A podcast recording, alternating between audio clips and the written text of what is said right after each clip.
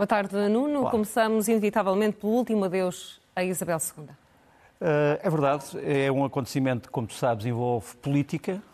Há grandes uh, discussões neste momento sobre quem é que devia ser convidado e quem é que foi convidado. Por exemplo, uh, no caso dos convites à China e à Arábia Saudita, houve vários membros do Parlamento Britânico que achavam que não devia ter havido convites.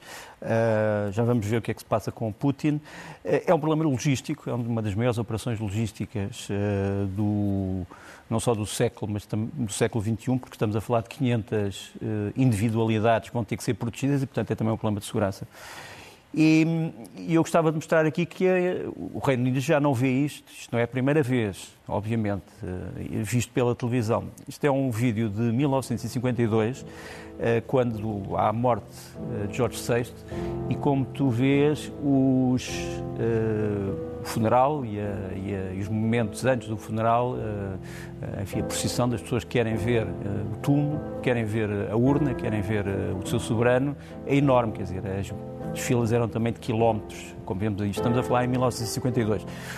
Um outro vídeo também muito interessante que tem a ver com a sucessão de gerações e com o facto de todos nós estarmos sujeitos à lei da morte, é este da um, entronização da rainha, em que uh, nós vemos, uh, não, sei se, não sei se podemos pôr um bocadinho de som, mas, mas pronto, não interessa, uh, vemos a rainha, no fundo, a, subir ao trono e depois das frases rituais vamos ver aquele que hoje é o rei Carlos III, na altura ainda rei menino, portanto estamos a falar ainda de uma criança.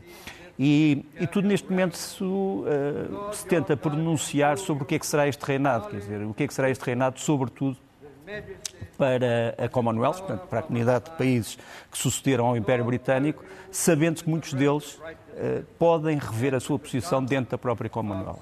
Mas, pelo menos para já, dão aqui um período de transição pelas últimas sem dúvida, uh, sem dúvida. declarações. Uh, sem dúvida. De qualquer maneira, gostava também de mostrar aqui, como tu sabes, isto tem a ver com os convites à Rússia, eh, como sabes, Vladimir Putin eh, endereçou as suas condolências eh, de uma forma altamente, digamos assim, cerimoniosa. Depois soube-se que não seria convidado. Depois veio dizer, um bocadinho como na fala do Raposo e as Uvas, ah, ah mas são verdes. Ah, nós também não estávamos a tensionar ir.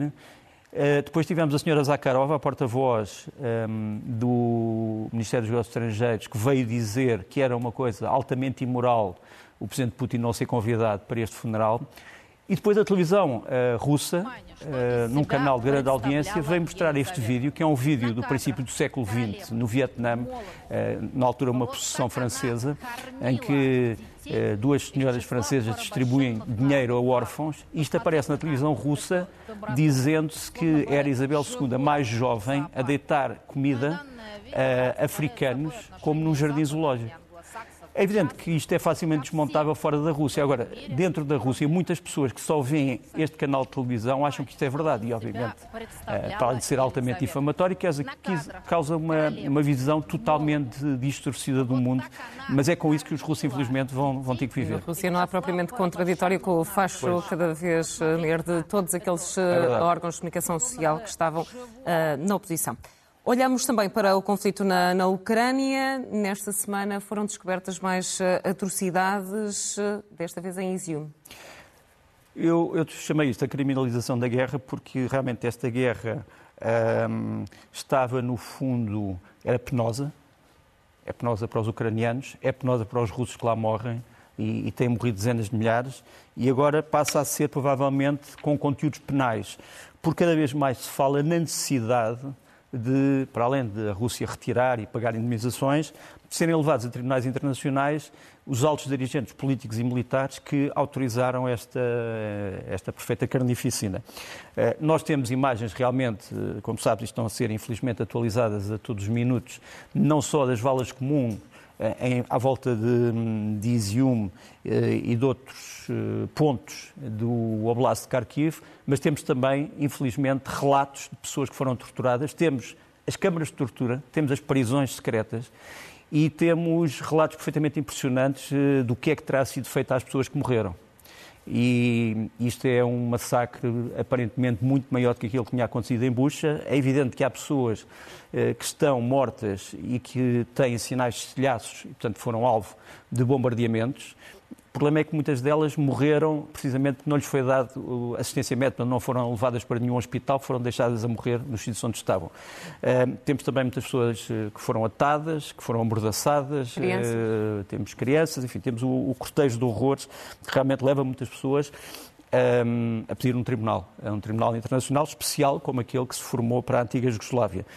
Repara que em julho, e já vamos, vamos mostrar essa fotografia agora, os, os ministros estrangeiros da União Europeia já tinham feito uma conferência internacional sobre a necessidade de pedir responsabilizações uh, às pessoas que fizeram crimes de guerra dentro desta guerra, que já é um crime. Temos ali a reunião que se deu em julho e temos um último comunicado do Ministério dos Estrangeiros russo, uh, por ironia do destino, que veio dizer que a Rússia apoia Uh, o, esse senhor que está aqui, o senhor Ratko Mladic, o general que foi condenado a pena perpétua pelos massacres que praticou na Bósnia e Herzegovina, e o que a Rússia diz é que apoia a sua saída da prisão para um hospital por razões humanitárias, porque o senhor está doente. E, portanto, a invocação de razões humanitárias por uh, uma classe política que ordenou estes massacres é, é um insulto a agravar ainda a ofensa que já foi feita. Depois, um, algo que tem que ser mostrado, que é o. E isto é um problema do, do Presidente Putin que ele não pode esquecer. Ele disse eh, durante o fim de semana que os ataques que estão a ser feitos contra a infraestrutura civil da Ucrânia, infraestrutura crítica, que é apenas um aviso. Portanto, ele não só assume os ataques. Não são, não são declarações suficientes eh, para serem levadas ao uh, Tribunal Internacional não só de são, Não só são, como neste momento já fazem parte de um processo. Repare, isto é o que se passa em Kiviri, uh, na barragem que foi atacada. Isto é, Kiviri é, o, é a terra natal de Zelensky. Isto foi uma pequena inundação pequena inundação pela destruição de parte da barragem, mas uh, a Rússia já prometeu que vai atacar outra vez este tipo de infraestruturas. Isto faz-nos lembrar esta tragédia, que é uma tragédia que é pouco conhecida, de agosto de 1941. Portanto, estamos a falar de uma altura em que o antigo aliado da União Soviética, que tinha feito um pacto com a União Soviética, portanto, o terceiro Reich de Hitler, tinha feito esse pacto em 39 e depois, 40, em 41, rompe esse pacto e invade a União Soviética. A União Soviética não estava preparada e, entre outras coisas, fez, por exemplo, isto. Destruiu esta barragem em Zaporizhia, na Ucrânia. Eh, é a barragem do Dnipro, aquilo que era chamado Dnipro HES. Esta barragem foi dinamitada por um grupo uh, daquilo que era o antecessor do KGB e, uh, em vez de matar, ou em vez de impedir a progressão dos soldados nazis, que acabou foi por matar muitos soldados uh, soviéticos que estavam a tentar fugir e, sobretudo, matar dezenas de milhares de civis que não tinham sido avisados de que esta operação tinha sido preparada.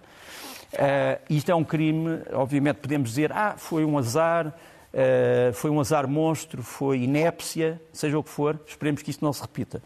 Depois, há um problema também importante, não vou, não vou já falar de uma questão que é impressionante e vamos falar para a semana, que é a deportação de crianças Provavelmente já 7.200 foram deportadas desde o princípio para várias regiões da Rússia. No fundo, são apanhadas a dedo e são entregues a famílias Uh, não havendo nenhum controle sobre nada, quer dizer. Uh, mas uh, há um outro problema grande que é de várias cidades russas têm sido lançados ataques diretos a populações civis da Ucrânia.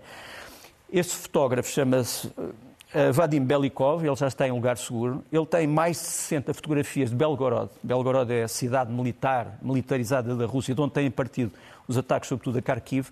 E ele tem uh, documentos fotográficos e filmes do lançamento de mísseis como estes, mísseis Iskander, mísseis S-300, que são de defesa aérea, mas que foram transformados em mísseis sol-sol para destruir alvos civis.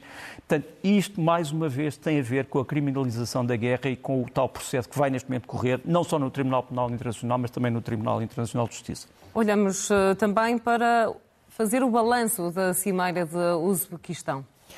Verdade, a Cimeira foi feita na, na lendária cidade de Samarcanda. Uh, que povoa a imaginação das pessoas que se lembram do que era a Rota da Seda.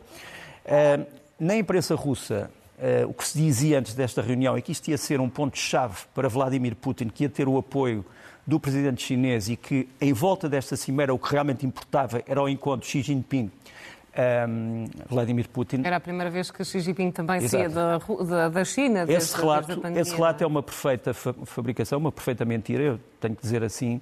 Porquê? Porque Xi Jinping foi a Samarcanda fazer duas visitas. Uma visita ao país e, antes disso, uma visita que mostramos aqui ao Cazaquistão.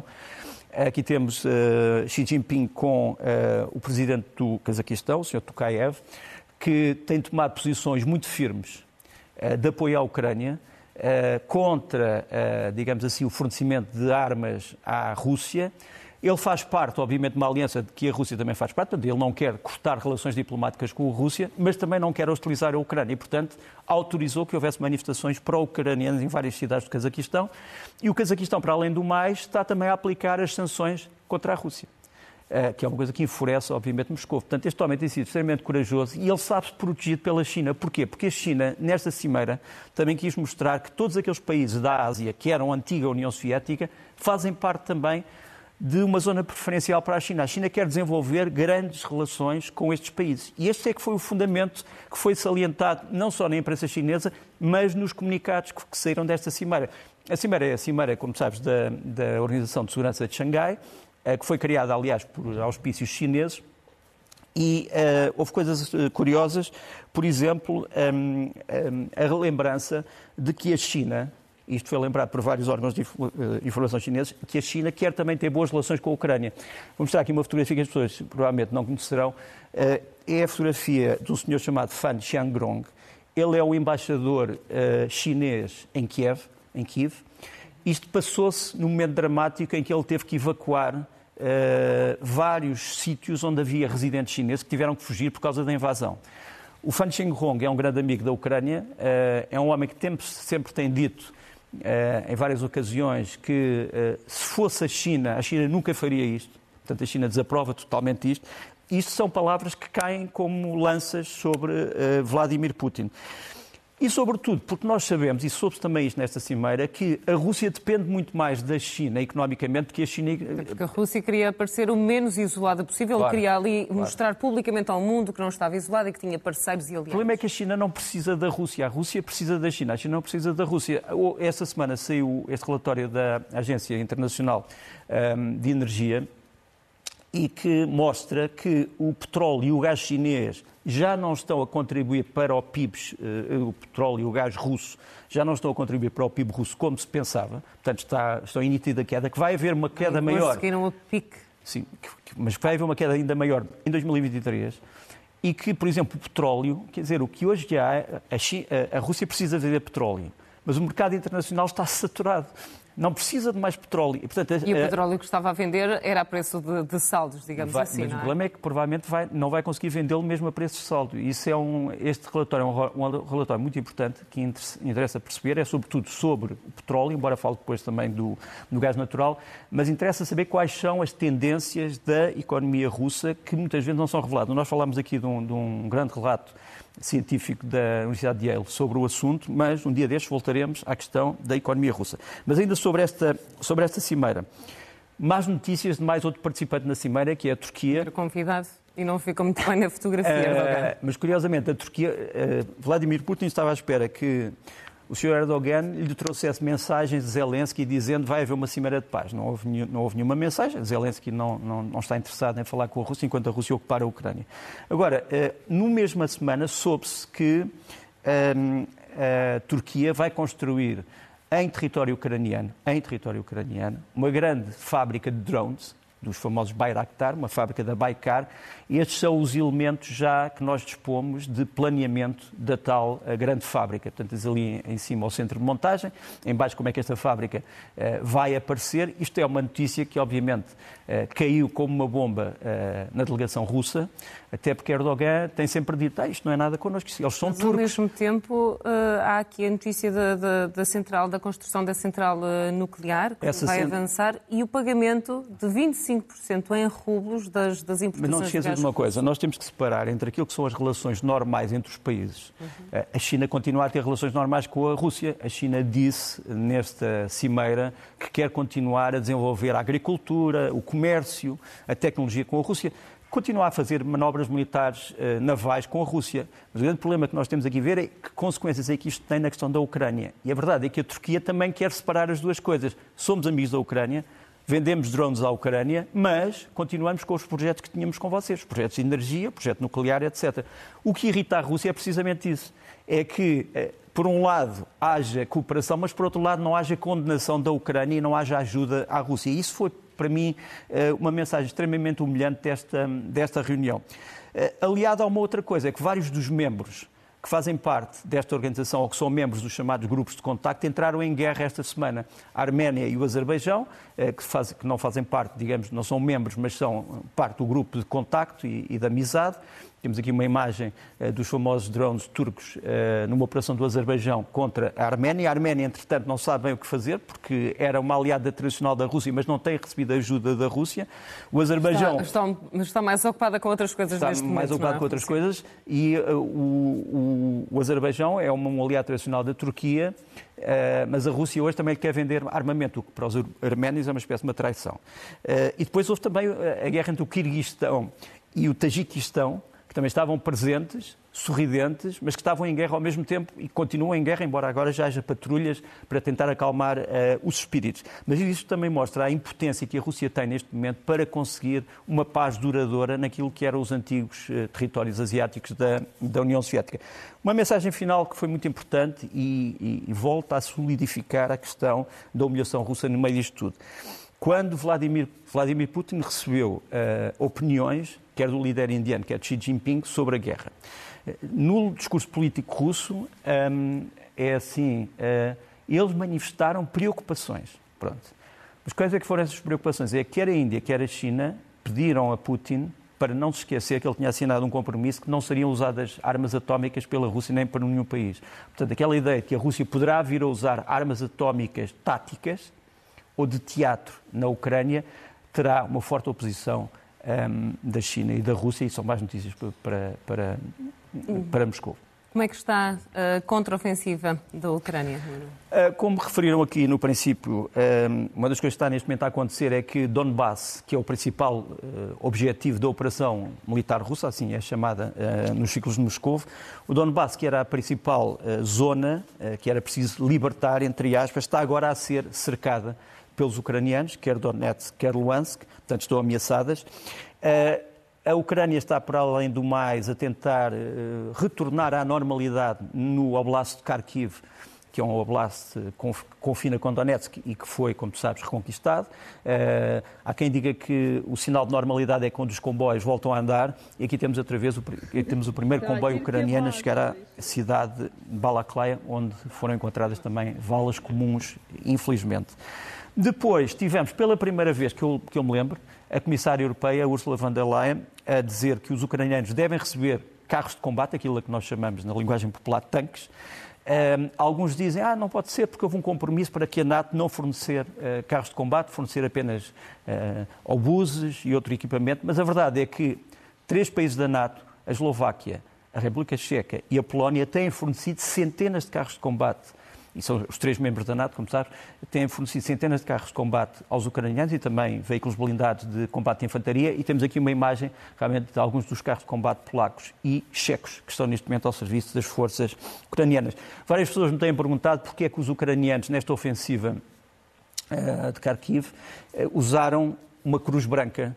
Uh, essa cruz branca é uma, não foi usada, por exemplo, na ofensiva de Kherson, nem na, noutros pontos. Eh, esta Cruz Branca é o quê? É uma homenagem à primeira condecoração militar da Ucrânia de 1921, portanto, quando cai o, Império Czarista, a Ucrânia declara-se independente. Mas é atacada de dois lados. Por um lado, pelos bolcheviques, que não, querem que ela, não queriam que ela fosse uma república nacional, queriam que fosse uma república socialista, e pelos russos brancos, ou seja, os partidários do czar. Portanto, o exército revolucionário, que se chamava na altura o Exército Nacional Ucraniano, usa uh, as cruzes brancas como sinal uh, da sua primeira condecoração militar. E isso, historicamente, é muito importante para os ucranianos.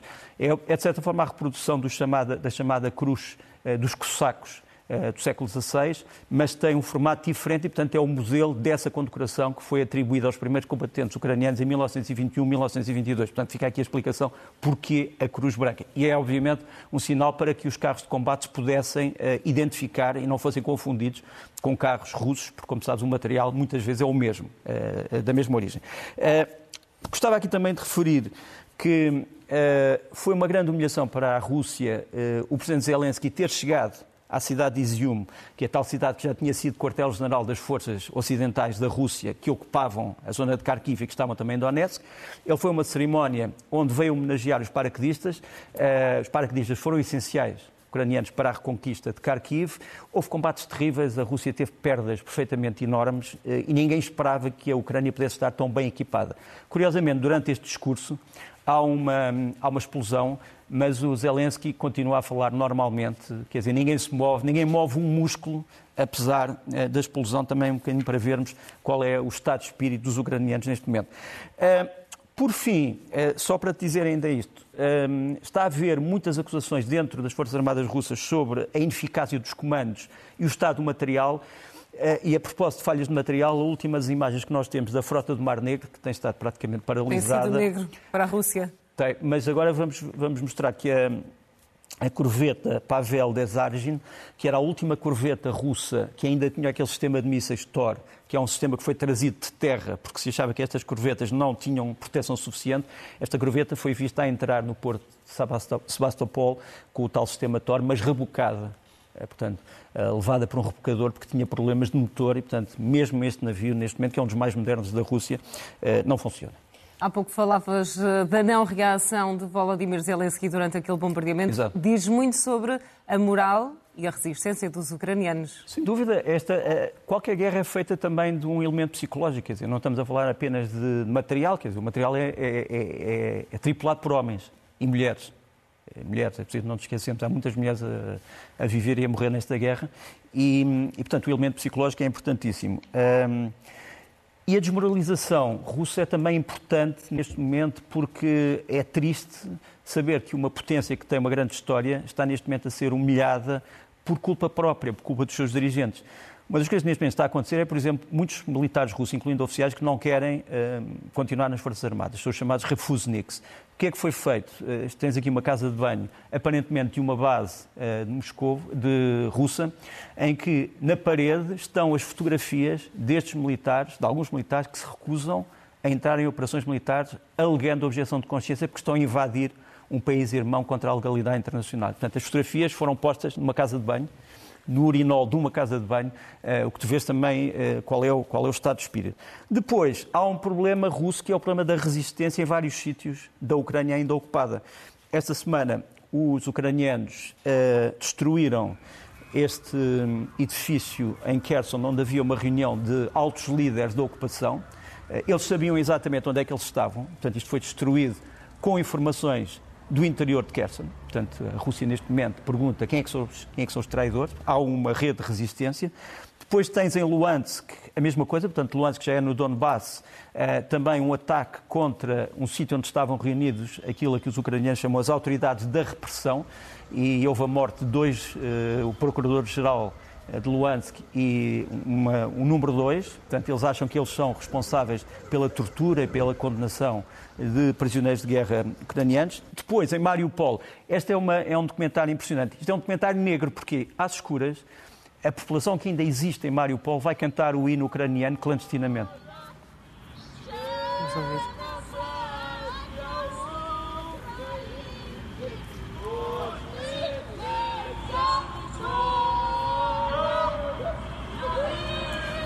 A seguir, a seguir a isto houve uma operação policial para se tentar saber onde é que estas pessoas estavam, mas que eu saiba não, não, foram, não foram detidas. Mas isto também é, obviamente, uma forma de resistência. E depois, há um problema extremamente importante.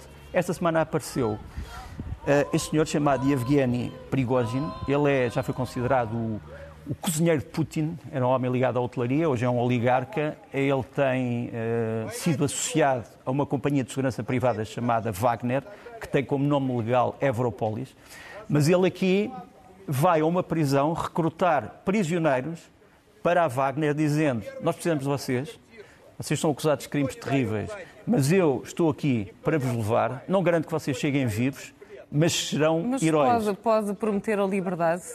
Mesmo à luz da, da, da justiça é três, russa? Não, é que são três problemas. Para já esse, importante. criminosos? Uh, para já eles são criminosos, ele não pode prometer nada, ele não é um funcionário do Ministério da Justiça, não, não faz parte do governo. Segundo, as empresas de segurança privadas russas só são permitidas pela lei russa se não forem militares, portanto, não pode haver empresas de segurança uh, militares, e ele aqui reconhece que existe uma empresa de segurança. E terceiro, ele sempre disse que não tinha nada a ver com a Wagner, e aqui diz: eu estou aqui a representar.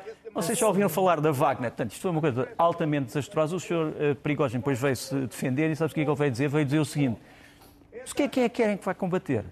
São os vossos filhos?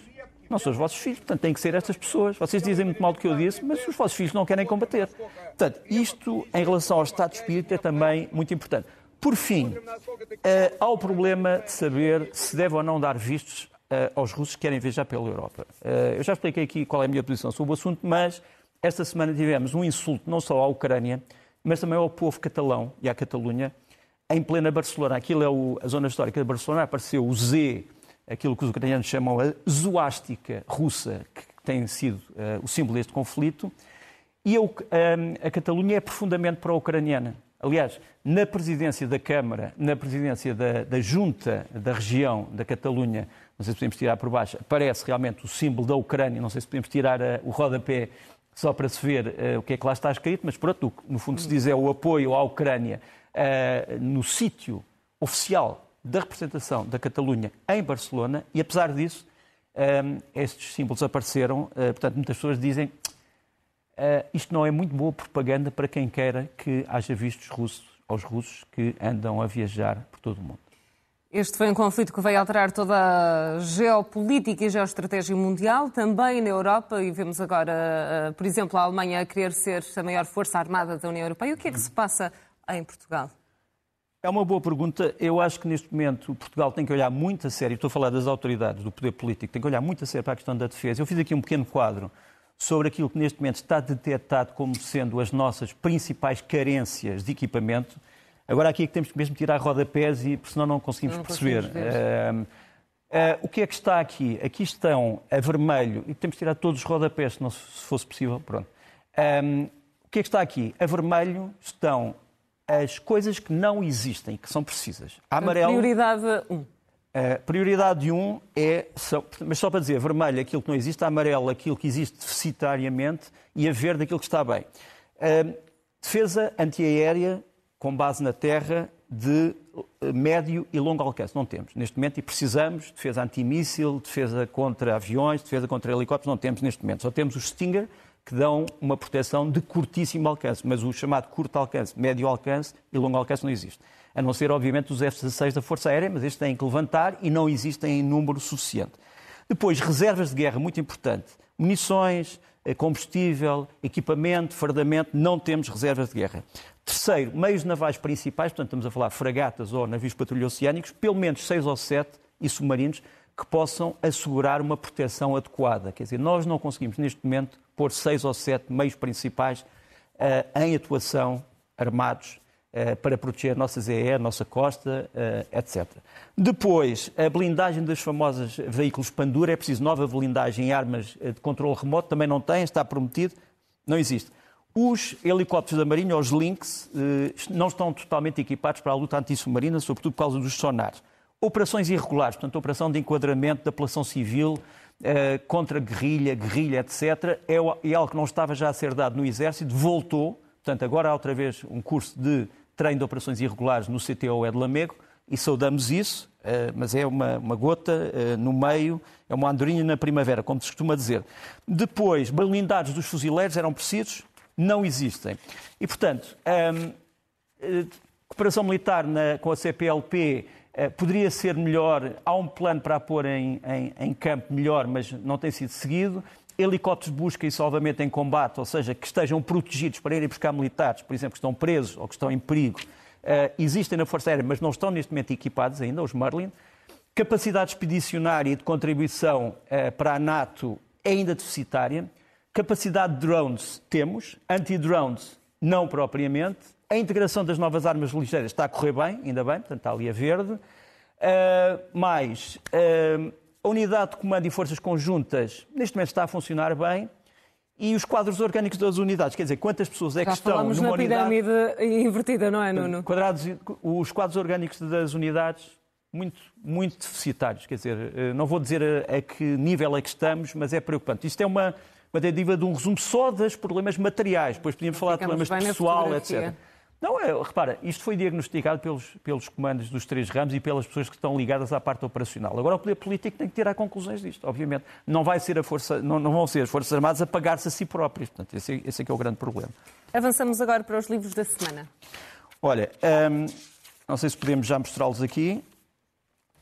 Temos aqui uh, Os Homens de Putin, de, uh, de Catherine Belton, sob a ascensão dos homens do KGB que levaram, no fundo, Putin ao colo e que continuam a guarnecê-lo. Depois do nosso um, Henrique Zimmermann conversando com o inimigo, uma história sobre as suas conversas com, com várias pessoas que, em princípio, não davam entrevistas a ninguém e de vários lados do conflito israelo-árabe. israelo árabe depois, a grande obra, uma das grandes obras de uh, todos os tempos da literatura universal e do teatro, sobretudo, O Misantropo, do, do Molière, com tradução do saudoso Vasco Graça Moura, e depois do Mário Cláudio, Apoteose dos Mártires, que no fundo é uma história uh, romanceada daquilo que foi a aventura portuguesa uh, nos séculos XVI e XVII, em muitos sítios muito longínquos do mundo.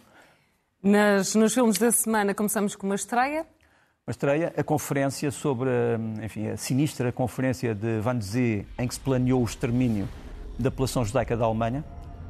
Um, vozes discordantes existiram, mas o melhor é ver o filme para saber quem é que venceu. Nós sabemos quem é que venceu. Uh, mas a conferência é um filme indispensável que vai estrear agora, muito bem feito. Depois, uh, ligeiro, mas para pensar, um filme francês, mais um filme francês, uma comédia francesa. Chama-se Rumba la vie uh, sobre um pai que tem problemas, sobretudo devido à sua separação e sobretudo em relação à sua filha, e que vai procurá-la uh, por todo o mundo. E vamos ver como é que a encontra. E, e uma homenagem fim, a um grande cineasta que morreu esta semana. Uh, o, devo dizer uma coisa, o Jean-Luc Condat, que não era francês, ao contrário que as pessoas julgam, é suíço, uh, passou a vida a insultar toda a gente e, e a fazer grandes filmes. Eu senti-me insultado em alguns dos filmes dele, eh, não pessoalmente, mas em nome de algumas coisas em que acredito, mas era um grande, um grande cineasta que inventou muitas coisas no cinema que não podem ser esquecidas. E este é um filme que eu gostava que voltasse aos ecrãs e em vídeo e restaurado. É o Alphaville. O Alphaville é uma espécie de romance de ficção científica, um filme de ficção científica do Godard sobre uma sociedade futura e tirânica que é dominada por um computador. Isto foi feito em 1965. Portanto, há no fundo uma história faz lembrar um bocadinho o 1984, o Admirável Mundo Novo do Aldous Huxley, o 1984 do George Orwell e outros relatos. E o Alphaville é um filme pouco conhecido do Odar, eh, que merecia, eh, sinceramente, ser, eh, ser mais conhecido. Nas sugestões da semana, começamos pelo jazz e em Coimbra. Jazz em Coimbra. O Jazz ao Centro é talvez um dos grandes concertos, um dos grandes festivais de jazz em Portugal, de dia 22, 23 de setembro até 23 de outubro. Uh, e vamos falar mais disto, mas para já, a abrir, temos aqui a orquestra chamada Sun Ra Orquestra. O Sun Ra foi um dos grandes músicos de jazz do século XX, que introduziu a eletrónica e a mitologia no jazz. E vamos ter aqui um, um poeta e um declamador uh, e um músico brasileiro, o Rodrigo Brandão, que vem com a Sun Ra Orquestra. E aqui vemos um bocadinho uma coisa que se chama Sol da Meia-Noite. Quando a lua lá fora manda recado, eu sou a janela aberta eu sou o último mercado. Eu sou a saideira incerta. E depois... Aquilo que se passa em Coimbra, vamos até uma sugestão do Norte, no Porto. É verdade. Um, eles são os Virar da Esquina, é um grupo que já anda nisto há uma década, que lançou agora um, um, CD que podia ser, de certa forma, a música para a mensagem do Pessoa para os Lusíadas ou para alguma coisa sobre as nossas descobertas. Chama-se Mar Sem Fim, é muito bonito, é um grande, um grande CD. Isto é uma parte sobre o Dom Sebastião.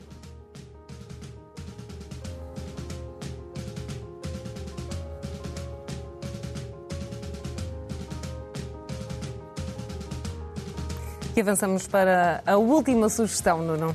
A última sugestão é do Quinteto Tango, portanto, um grupo português que se especializa na música do Astor Piazzolla e do tango. Uh, Chama-se Tangente. E aqui sim conseguimos ouvir um bocadinho.